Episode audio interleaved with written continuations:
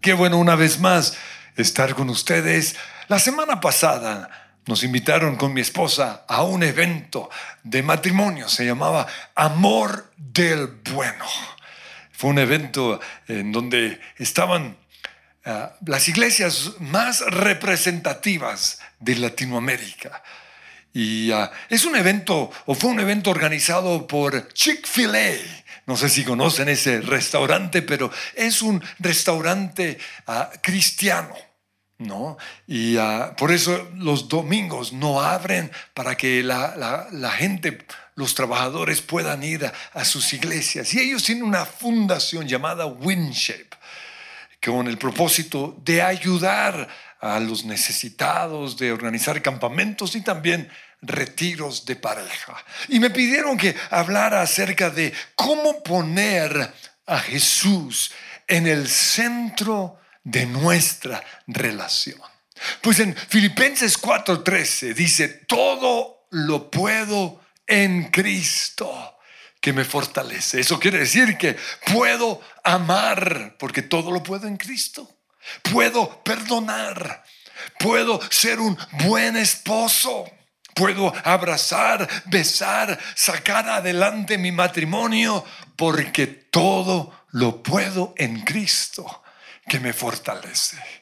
Pero también en Gálatas 2.20 dice, he sido crucificado con Cristo y ya no vivo yo, sino que ahora vive Cristo en mí. Eso significa que en Cristo ya no vive el egoísta, el narcisista, el odioso, el celoso, el inseguro, el controlador, el que peleaba por todo porque Ahora ya no vivo yo, ya no vive el viejo Andrés. Ahora vive Cristo en mí.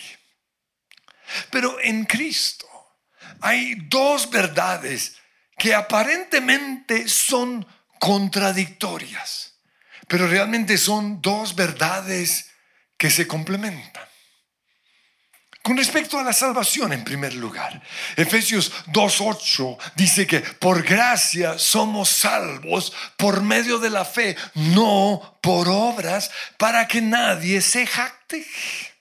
Y en Romanos 11.6 dice, y si es por gracia, pues ya no es por obras, porque si fuera por obras, la gracia ya no sería gracia. Sin embargo, en Filipenses 2.12 dice que tenemos que seguir trabajando en nuestra salvación. Y en Santiago 2.17 dice que la fe sin obras es muerta. Y luego Santiago dice, hey, muéstrame tu fe sin tus obras y yo te mostraré mi fe por mis obras o mis buenas acciones. Y en Santiago 2.21 dice que Abraham fue declarado justo ante Dios por sus acciones. Y cuenta, relata el momento en el cual Abraham puso sobre el altar a su propio hijo como un sacrificio a Dios. Y dice en el versículo 22 que las obras o las acciones de Abraham hicieron que su fe fuera completa. Y en el 24 finaliza diciendo, se nos declara justos a los ojos de Dios por lo que hacemos y no solo por la fe. Entonces nos preguntamos, pero ¿se contradice la Biblia? Y como les dije antes, no, no se contradice, se complementa. Nosotros somos salvos 100% por gracia pero somos salvos para buenas obras. Por eso Jesús no solo nos mandó a predicar el Evangelio, sino también nos mandó a ser discípulos. Y esto mismo se aplica al matrimonio. Solo en Cristo y solo por gracia yo puedo salvar mi matrimonio. Sin embargo, Muchos matrimonios de cristianos fracasan porque esperan que Dios lo haga todo. Están ahí echados esperando que Dios haga algo. Esperando que, que su matrimonio funcione en piloto automático. Pero un matrimonio tiene que ser piloteado, dirigido, guiado y alimentado. Nosotros necesitamos de la gracia de Dios, pero también tenemos que hacer nuestra parte y ser intencionales en tomar decisiones que van a salvar nuestro matrimonio. En segundo lugar, en Cristo, la Biblia dice, ya somos sanos. Isaías 53, 4 dice que Jesús llevó nuestras enfermedades y sufrió o soportó nuestras dolencias. Eso está en pasado. También eh, 1 Pedro 2.24 dice que por sus heridas ustedes ya han sido sanados. Pero luego encontramos versículos como Santiago 5:15, donde dice, la oración de fe sanará futuro al enfermo. Y en Marcos 16 dice que pondremos las manos sobre enfermos y ellos sanarán. Por fin, ¿qué? ¿Soy sano o seré sano? ¿Ya soy sano por gracia o tengo que seguir trabajando en mi sanidad? Parece contradictorio, pero como ya les dije, es complementario.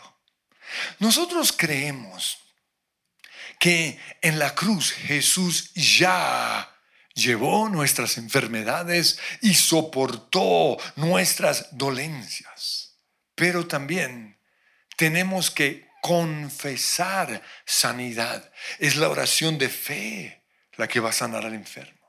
Tenemos que visualizar o imaginarnos el milagro. Y también tenemos que poner nuestra fe en acción, es decir, tenemos que hacer lo que no podíamos hacer antes. Tenemos que levantarnos en la mañana, salir de la cama e ir a trabajar. Eso es poner la fe en acción. Pero además de esto, tenemos que dejar de pecar. Tenemos que perdonar.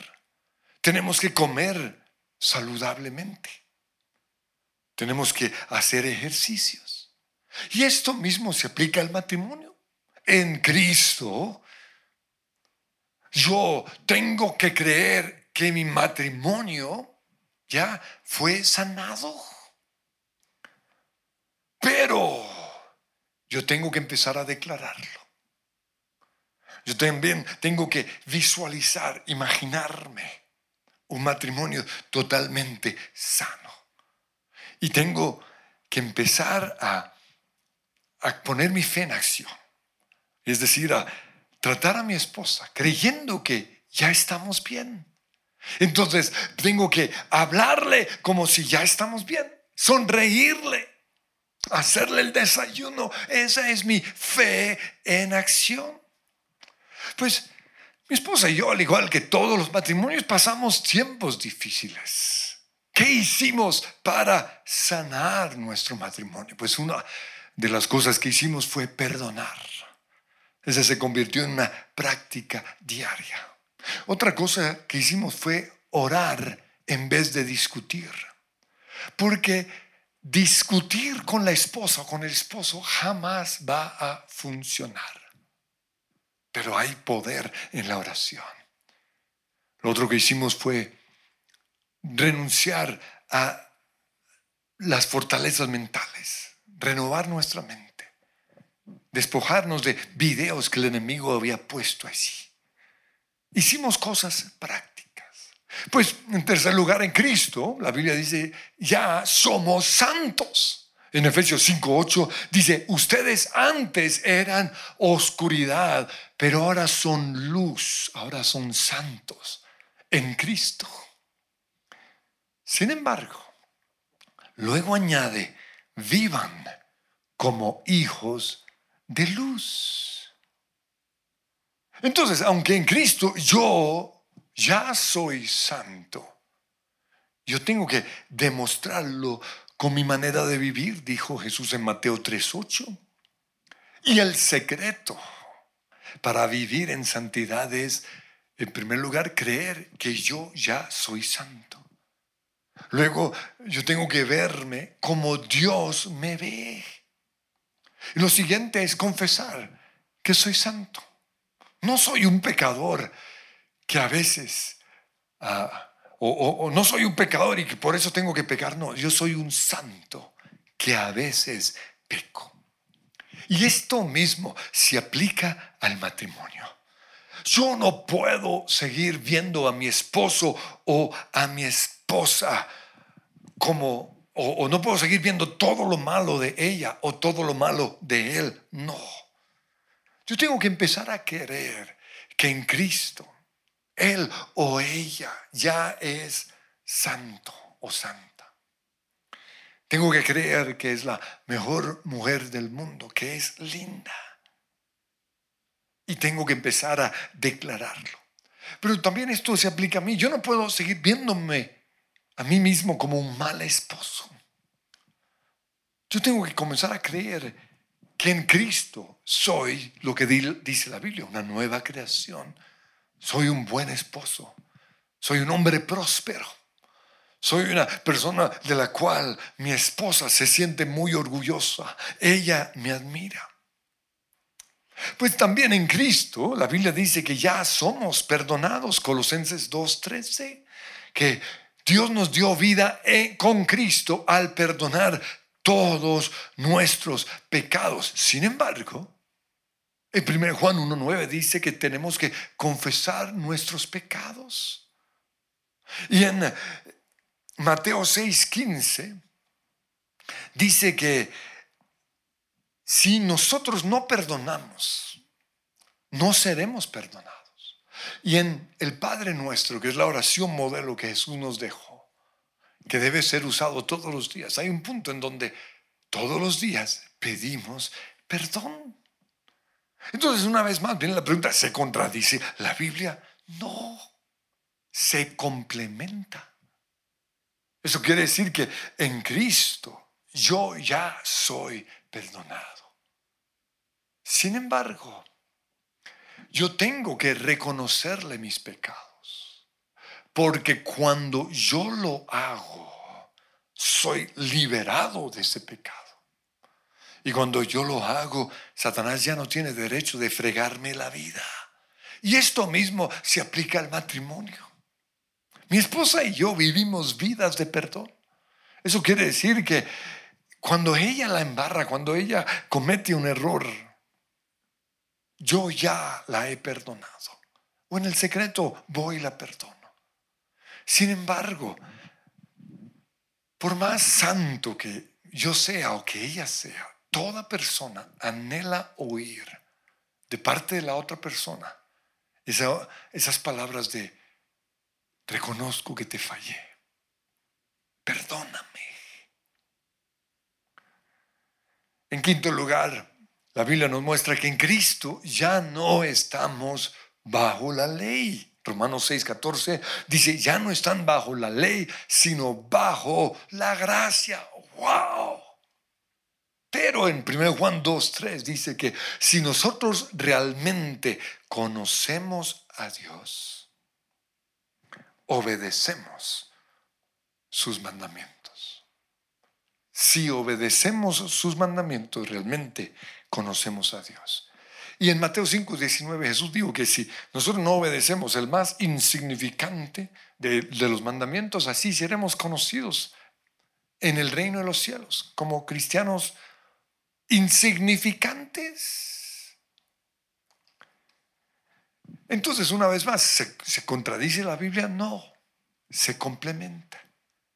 Y la mejor forma de entenderlo es viendo Jeremías 31, 33 en donde Dios habla del nuevo pacto. He aquí, dice el Señor, vienen días en que yo haré un nuevo pacto.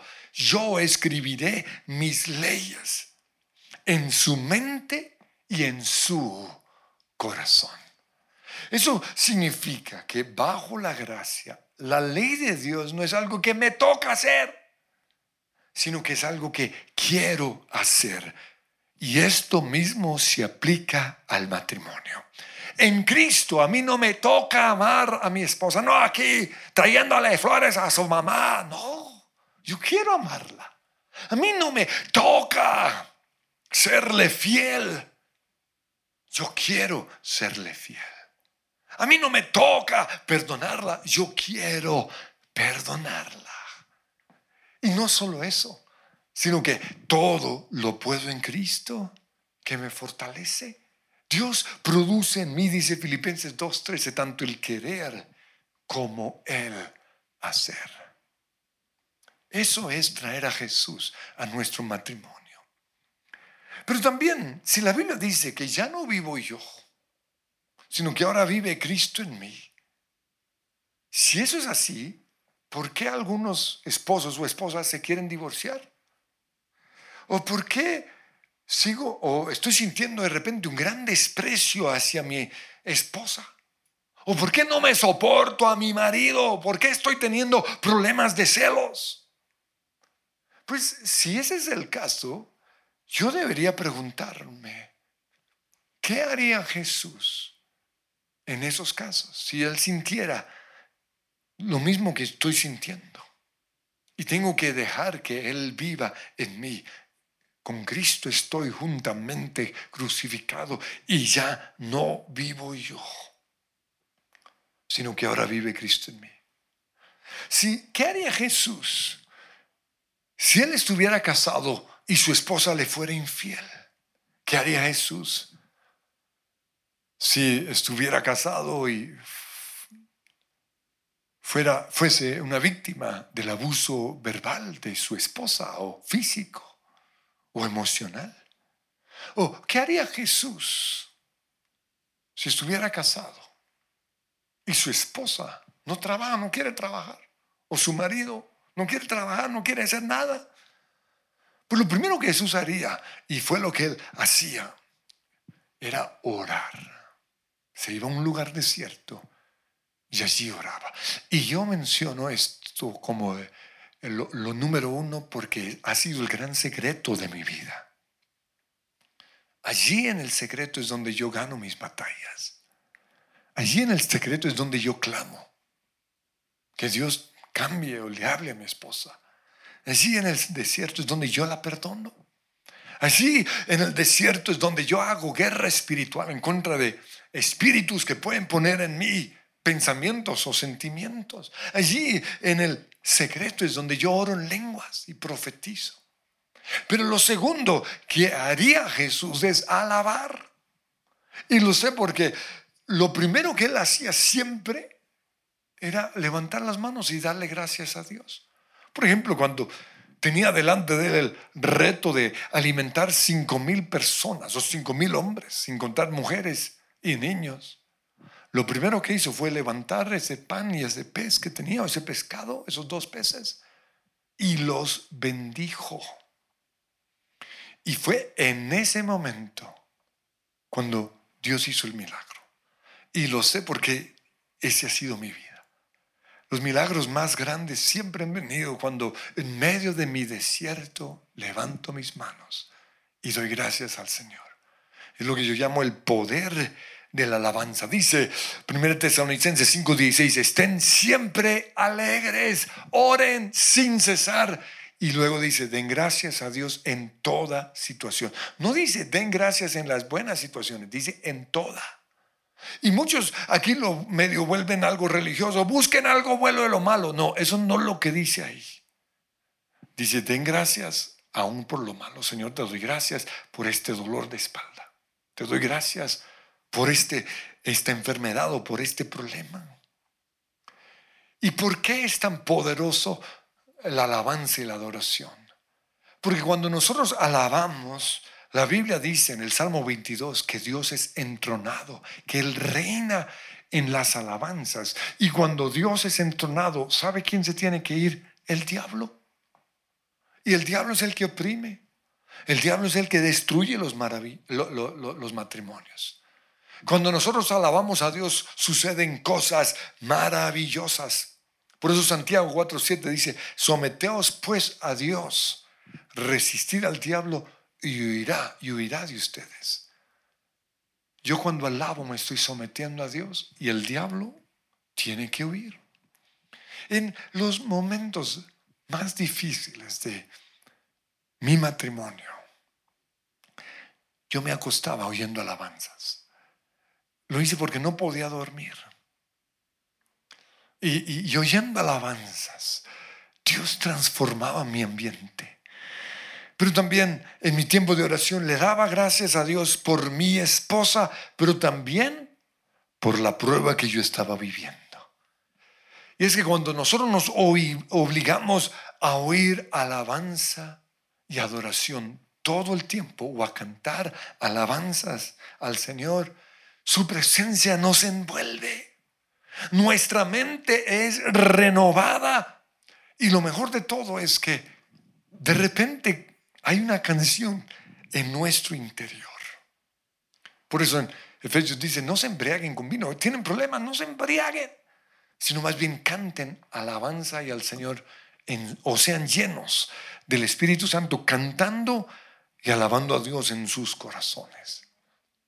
Pero lo tercero que haría Jesús es ir a un lugar a descansar. Y esto lo sé porque cuando él oyó las noticias de la muerte de su primo y amigo Juan el Bautista, él lo primero que quiso hacer fue alejarse de las multitudes y hacer una de las cosas que más le gustaba, navegar. Subieron a la barca, digo, vámonos a la barca. Y su intención no solo era descansar en la barca, sino ir al otro lado, en donde había un monte, en donde él podía descansar de las multitudes. En mi matrimonio hicimos lo mismo con mi esposa. En uno de los momentos más difíciles nos fuimos 40 días de vacaciones. Y aunque no fue fácil, porque eh, seguía un poco, había todavía un poco de tensión el pasar tiempo con mi familia y con mi esposa, descansando, pasar tiempo rico y agradable, fue algo que Dios usó para sanar nuestro matrimonio. Pero en cuarto lugar, sí, quiero que Cristo viva en mí. Ya no vivo yo, sino que ahora vive Cristo en mí. Tengo que amar aunque no quiera amar. Jesús dijo en Mateo 5:46, si solo amas a quienes te aman, ¿Qué recompensa hay por eso? Hasta los más malos hacen eso. Y ahí fue donde nos enseñó el principio de amar a los que nos perseguían, nos persiguen. Y ese fue el gran reto de Jesús, amar a los que lo odiaban, a los que lo perseguían, amar a los que eran difíciles de amar. Amar aunque no lo quieras. Pero no solo eso, tener intimidad, aunque no lo quieras tener. Con mi esposa nosotros aprendimos que la relación sexual es un arma de guerra espiritual. Si los matrimonios aprenden este principio, porque cuando nos unimos sexualmente nos hacemos una sola carne. Y la Biblia dice que cuando nos ponemos de acuerdo, al menos en eso, Satanás tiene que huir. En uno de los libros apócrifos del, del Antiguo Testamento, que es un libro, no, no lo consideramos ah, parte del canon, pero sí un libro ah, histórico. Ahí habla de un principado de ese entonces, conocido como Asmodeo, cuyo objetivo era impedir la consumación en el matrimonio. Impedir que los recién casados pudieran consumar el matrimonio. Y este principado sigue atacando hoy los matrimonios. Por eso en Proverbios 5:15 el Señor dice, bebe el agua de tu propio manantial. Ten relaciones sexuales, ten intimidad con tu esposa o con tu esposo, aunque no lo quieras tener. Goza con la esposa de tu juventud. Y luego dice que sus pechos. Otra traducción dice que sus caricias te satisfagan en todo tiempo. Eso es lo único que se necesita. Y eso lo menciono porque hoy hay parejas que necesitan del alcohol para tener sexo. Y lo vemos en las películas, siempre sacan el alcohol. No. Otros que se han ido al extremo de ver pornografía para estimularse. No. Cuando ya no vivo yo, sino que ahora vive Cristo en mí, lo único que necesitamos son las caricias y el cuerpo, la hermosura del cuerpo de nuestra esposa o de nuestro esposo. Yo recuerdo que un día mi esposa me regaló una, una sexy pijama. Y eso es lo único que necesito. ¿Lo quieren ver? Aquí lo tengo en mi bolsillo. ¡Tará! Unas medias. Eso es lo único que necesitamos. Con cipote cuerpo, me pongo las medias y ¡wow! Entonces, ya no vivo yo, ahora vive Cristo en mí. Mire, me puse hasta rojo. Es lo único, cuando esto pasa, lo único que yo necesito es a mi esposa.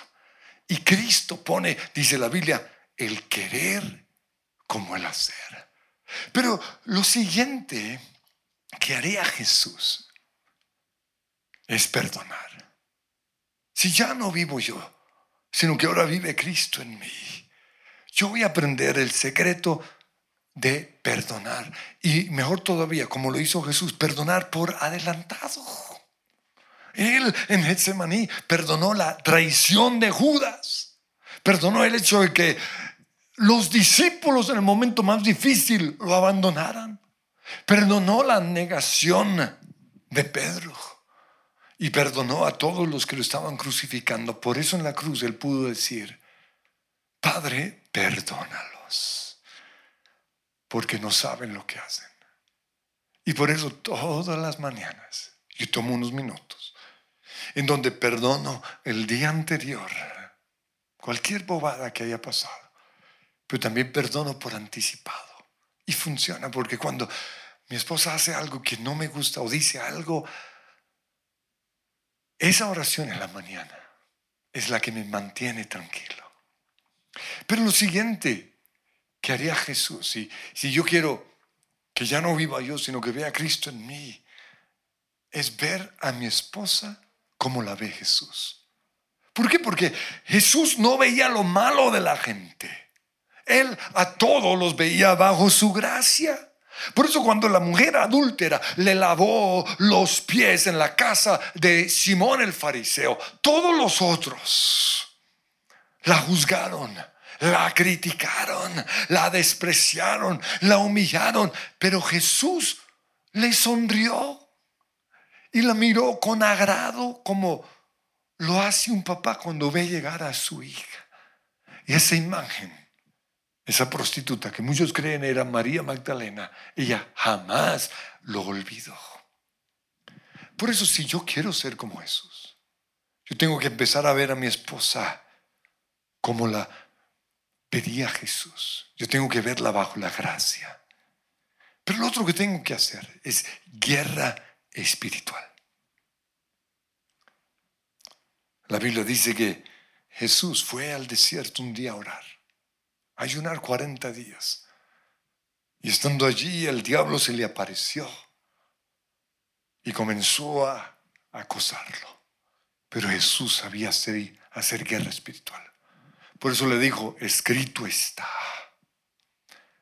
Pero hoy muchos cristianos, muchos matrimonios no saben hacer guerra espiritual no saben resistir al enemigo, no saben renunciar a esos pensamientos. Y por eso están perdiendo las batallas.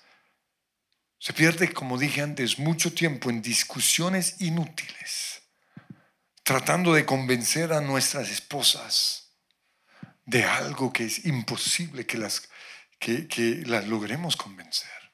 Y todo esto porque no entendemos que nuestro verdadero enemigo, como dice Efesios 6.2, es Satanás. Nuestra lucha no es contra seres humanos, no es contra nuestra esposa, sino contra poderes y autoridades, contra potestades que dominan este mundo y contra fuerzas malignas en las regiones celestiales. ¿Recuerdan la ilustración de Mical? la esposa de David, que cuando lo vio bailando, celebrando y alabando a Dios con, con, con todo el ejército y con todas las doncellas de Israel, ella, dice la Biblia, sintió un gran desprecio hacia él. Ese desprecio o ese odio o esos argumentos o pensamientos que a veces tenemos en contra de nuestra esposa o de nuestro esposo. Es puesto ahí por un demonio. Y nosotros tenemos que renunciar a ese demonio y echarlo fuera. Lo otro que deberíamos hacer, si ya no vivo yo, sino que vive Cristo en mí, es dejar que Dios nos confronte. Porque en algunas ocasiones el Espíritu Santo confrontó a Jesús. Lo sé porque la Biblia dice que Jesús fue tentado en todo, pero sin pecado. ¿Por qué no pecó? Porque el Espíritu Santo lo confrontó. Y el Espíritu Santo es nuestro compañero permanente que nos va a confrontar. Porque así como el Espíritu Santo nos consuela cuando hemos sido acusados injustamente, Él también nos confronta cuando hemos sido orgullosos, egoístas, malos con nuestra esposa. Pero para esto tenemos que pasar más tiempo con Dios en el secreto. Por eso la oración lo puse en primer lugar. Y lo último, si ya no vivo yo, sino que ahora vive Cristo en mí, tenemos que ser guiados por el Espíritu Santo. Jesús todo el tiempo fue guiado por el Espíritu Santo. Y esto es algo que se aprende pasando tiempo con Dios. Señor, yo te doy gracias. Porque lo que es imposible para nosotros en nuestra carne es posible para ti. Por eso hoy declaro, todo lo puedo en Cristo que me fortalece. Yo quiero ponerte a ti en el centro de mi matrimonio. Yo quiero ponerte a ti en el centro de mi noviazgo. Yo quiero ponerte a ti en el centro de mis relaciones. Porque hoy reconozco que tengo que ver a Jesús en. Perdóname Señor porque he visto el error, la peca la falla o la debilidad de mi esposa. En vez de ver, de verla a ella a través de tus ojos, a través de tu gracia. Perdóname, Señor, porque me he dejado influenciar por pensamientos, sentimientos y aún por demonios, en vez de hacer guerra espiritual. Perdóname porque no me he dejado confrontar por ti. Y yo te pido, Espíritu Santo, que, que tú quebrantes este duro corazón. Pero también yo te pido que tú me hables a mí como esposo, a mi esposa como esposa. Y vamos a oír una canción que, que fue escrita como si Dios estuviese hablándonos a nosotros. Pero también es una canción donde yo le puedo cantar a mi esposa. O donde mi esposa me puede cantar a mí. Oigan lo que el Señor nos dice. Es un nuevo día, mi tesoro. Levántate, mi amada. El pasado quedó atrás.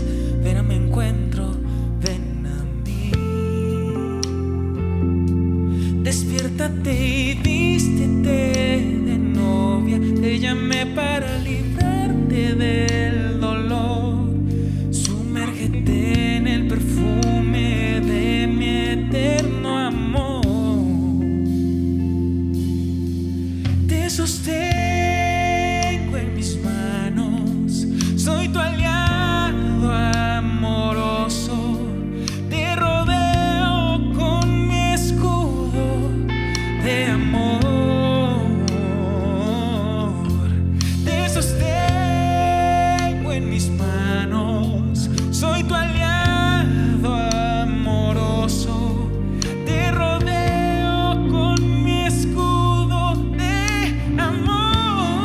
Señor, mi oración es que hoy tú estés sanando matrimonios.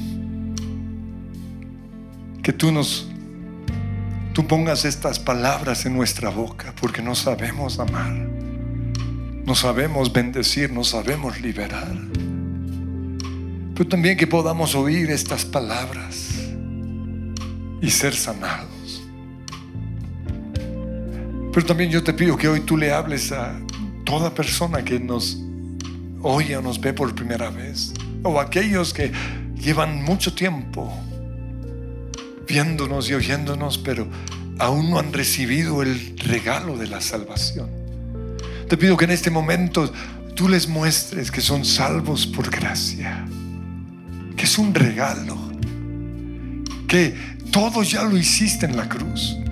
Pero hoy te pido no solo por salvación, sino también por sanidad, por santificación, por perdón, por libertad, por paz. Haz tu obra en sus vidas, Señor. Y, si ese eres tú, quiero guiarte en esta oración. Simplemente di conmigo, Padre Dios, en el nombre de Jesús, recibo por la fe el regalo de la salvación. Declaro que tú, Jesús, eres mi Señor y mi Salvador. Y por eso soy salvo, soy perdonado, soy libre soy una nueva creación, una nueva persona. El pasado quedó atrás. Y si hiciste esta oración, aquí queremos invitarte a que te comuniques con el call center, eh, porque allí hay unas personas que quieren guiarte en tus primeros pasos. Quieren orar por tus necesidades, por tu familia, por tu enfermedad, si es el caso. Y, y quisiéramos conectarte con los grupos de conexión en la iglesia para que pueda ser parte de lo que Dios está haciendo. Para los demás, una vez más, quiero que oigamos estas palabras. Es un nuevo es un nuevo día, mi tesoro. Levántate, mi amada, el pasado quedó atrás. Ven a mi encuentro Despiértate y vístete de novia, te llamé para librarte del dolor. Sumérgete en el perfume